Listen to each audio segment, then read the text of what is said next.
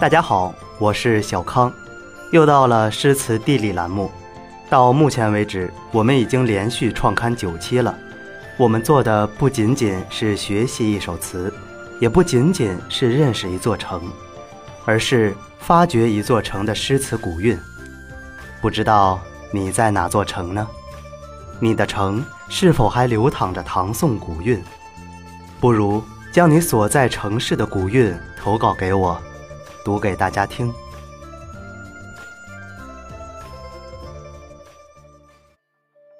总在这个时候，与你在诗词中穿越唐宋。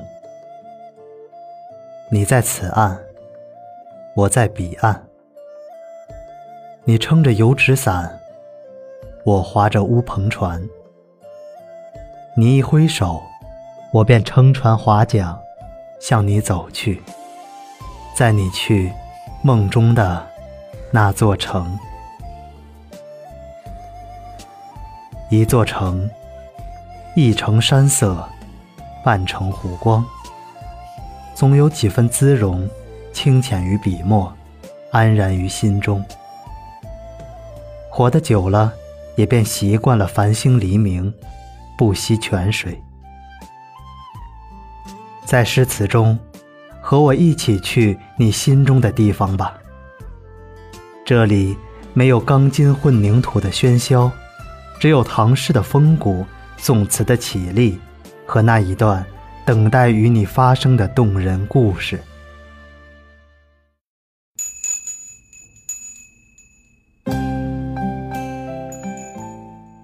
今晚要去的地方，就是那惬意、温暖而又美女如云的西南城市。成都，一直以来，成都这座城市有两条广告：拜水都江堰，问道青城山。平常心，竹叶青。如此精致的广告，必然来自更加精致的山水。今天，我们就在这天府之国的精致山水中游历，去触摸这座城市的温度。去聆听这座城市的千年余韵。其实自己也算是和成都有缘的人了。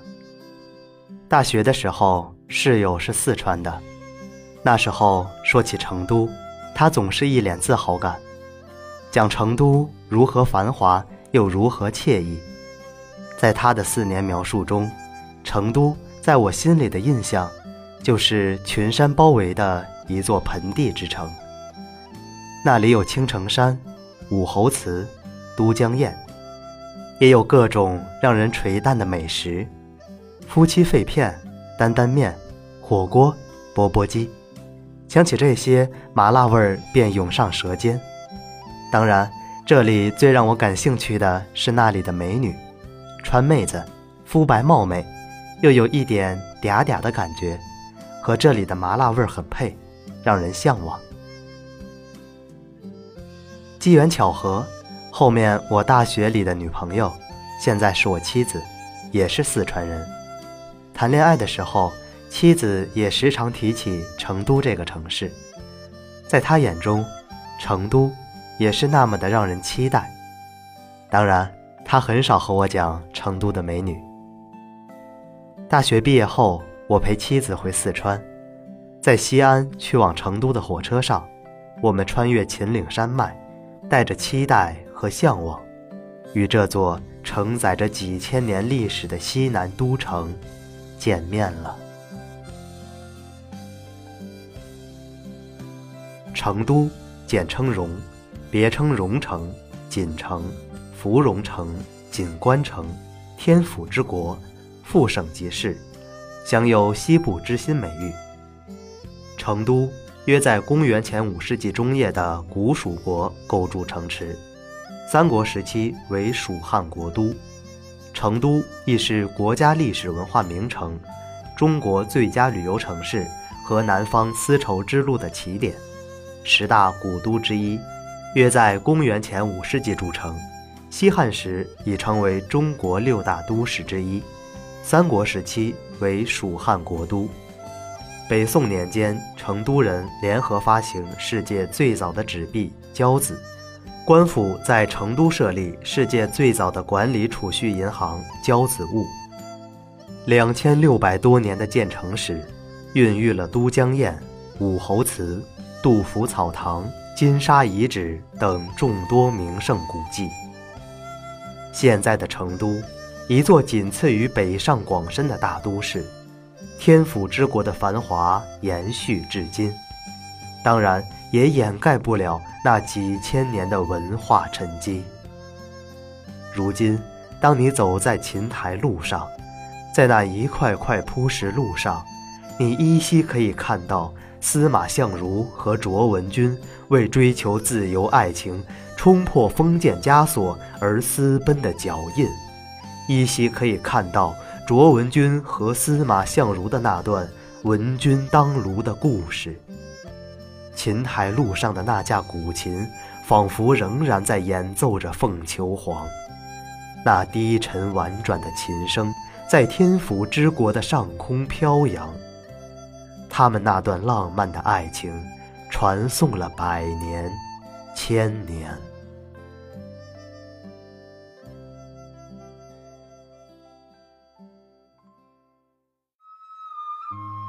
杜甫草堂虽小，却涌出了盖世的诗章。他的“治君尧舜上，再使风俗淳”，这宏伟博大的抱负，气吞山河。三吏三别，诉百姓心声，为百姓呼号，为人民呐喊。不仅使成都的文化底蕴增厚，也为中华文化历史。书写了最光辉的一页。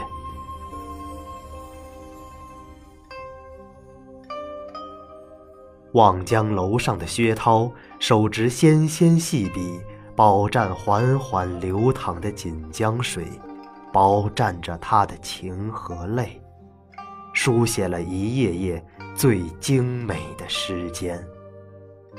当年薛涛演奏的情乐。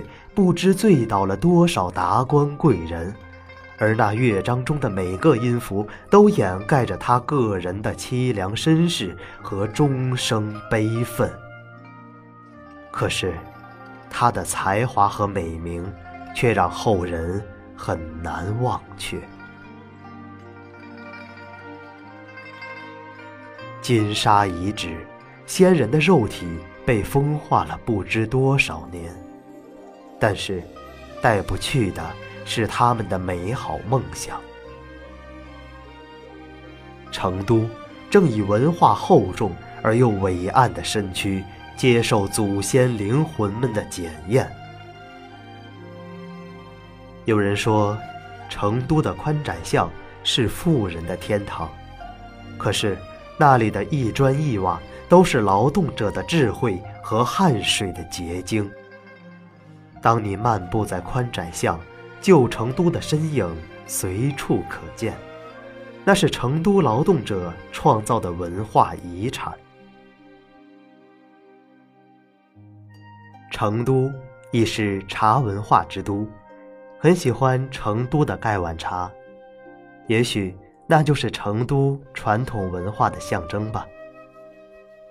盖碗茶由茶盖、茶碗。茶船三部分组成，为成都茶馆所独创，其寓意为天盖之茶盖，地载之茶船，人遇之茶碗。它包容了四川人朴素的文化思想。盖碗茶，碗上加盖，既可保温，蒸发茶叶，加浓茶味；卸下茶盖，又可散热。使其温凉适宜，茶水需趁热而饮，方能沁脾、提神、清心。临时以茶船托起茶碗，轻而斜扣或半扣茶碗，从茶碗与茶盖缝隙间细吮茶水，别有一番风味，显得十分优雅和惬意。喝茶。内心的一种宁静，品茶自我的一种沉醉。最能体现成都古朴韵味的地方，便是茶馆了。还没走进去，茶香就飘了出来，里面的一股热闹劲儿，让很多紧张劳累的人一下就释然了。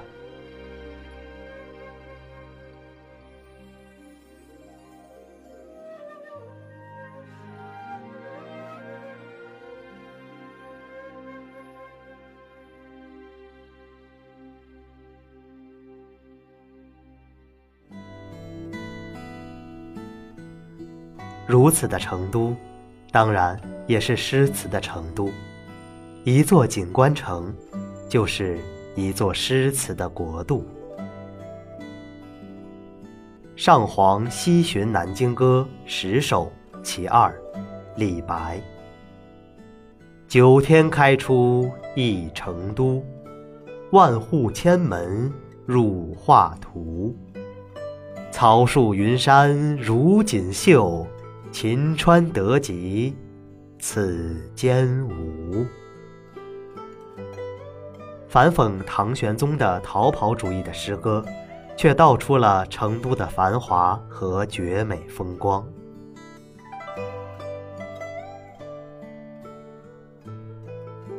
春夜喜雨，杜甫。好雨知时节，当春乃发生。随风潜入夜，润物细无声。野径云俱黑，江船火独明。晓看红湿处，花重锦官城。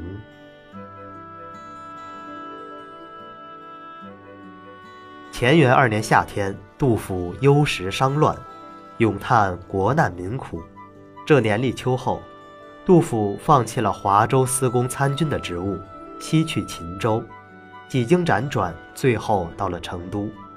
在严武等人的帮助下，在城西浣花溪畔建成了一座草堂，世称杜甫草堂，也称浣花草堂。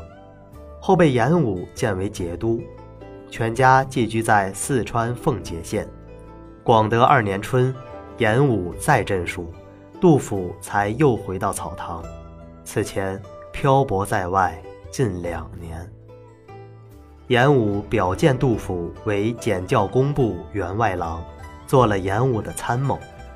后人又称杜甫为杜工部。不久，杜甫又辞了职。这五六年间，杜甫寄人篱下。至广德三年四月，严武去世，杜甫离开了成都。在成都的这六年时间，杜甫留下了许多著名诗篇，这首《春夜喜雨》就是其中一首。《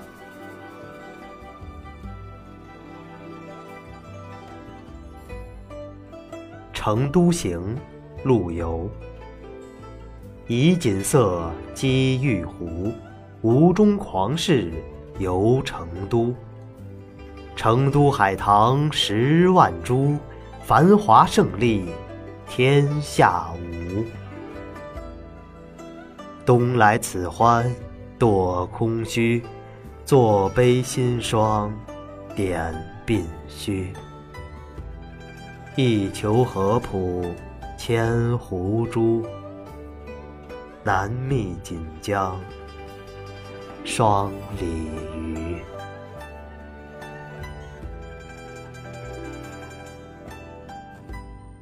成都曲》张籍。锦江尽兮烟水绿，新雨山头荔枝熟。万里桥边多酒家，游人爱向谁家宿？《成都曲》是中唐时期张籍的一首七言绝句，描写了成都秀丽的风光、风土人情及繁华景象，流露出诗人对成都的眷恋之情。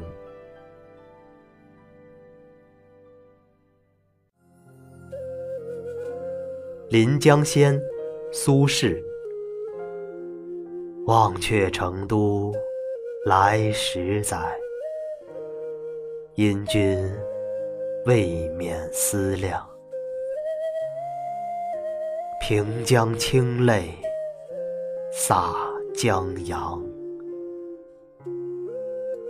故山知好在，孤客自悲凉。座上别愁，君未见，归来欲断无常。殷勤且更尽。离殇，此身如传舍，何处是吾乡？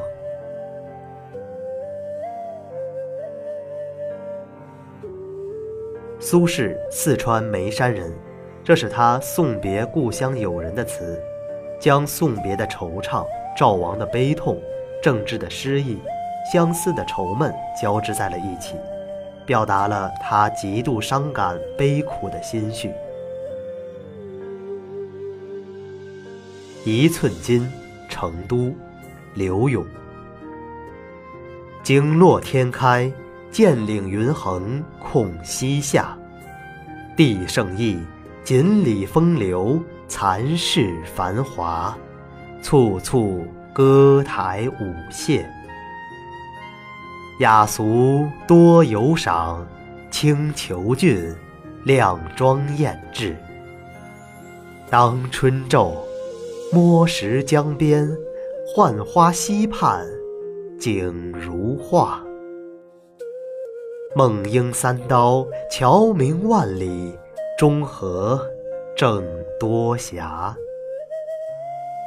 仗汉节，兰佩澄清，高言武侯勋业，文翁风化。台顶须闲酒，方镇静，又思命佳。空一爱，两蜀三川，一日成佳话。这首词，刘永写尽了成都的雅与俗，既有对成都周遭地势的描写，也有人物习俗的介绍，更有繁华残市、歌舞台榭的陈述，甚至还有对官吏任用制度改革的建议等等。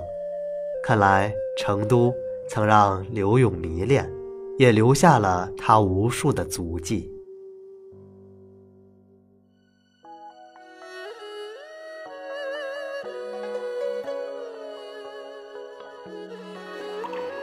读着这一首首关于成都的诗词，顺着那古朴的石板路走进巷子里，双手触摸着古屋上盖着青苔的滴水岩，仿佛穿越到了唐宋蜀地。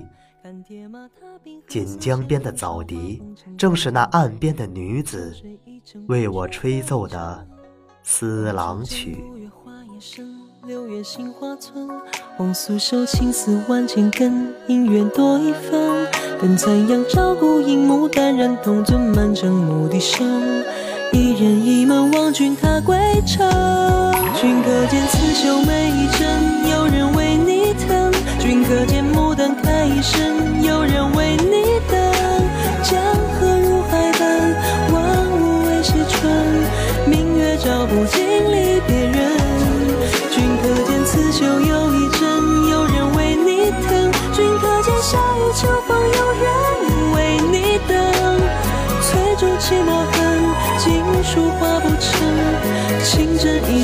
一线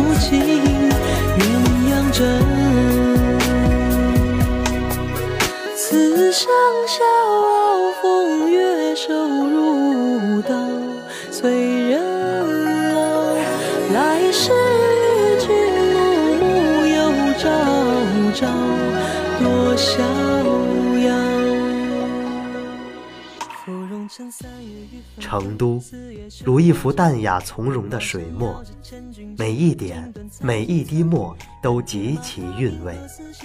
于淡雅处见精巧，又似精巧细琢的工笔，每一处线条，每一个细节都风流而又细腻。于精巧处见淡雅。成都如一幅色彩斑斓的国画，每一笔每一处都极其饱满，于精美处见浓烈，又似让人回味无穷的古诗，每一句诗每一个细节都蕴含了赞美与深不可测的含义。因为这些，成都。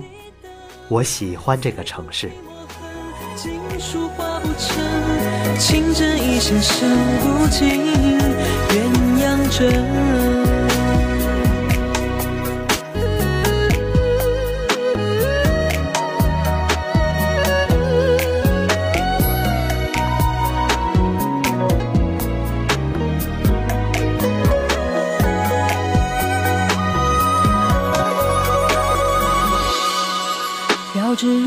有过尽千万针，杜鹃啼血声，芙蓉花数过尽缤纷，转眼成归程。战歌送离人，行人欲断魂，浓情蜜意此话当真。君可见刺绣每一针，有人为你疼；君可见牡丹开一生，有人为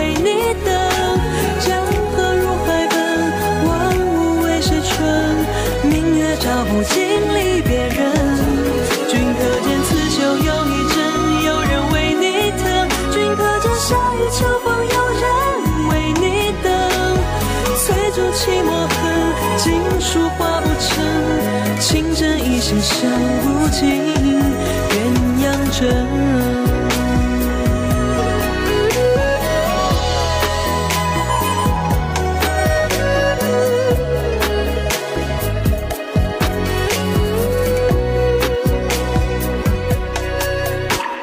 翠竹泣墨痕锦书画不成情真意线绣不尽鸳鸯。枕。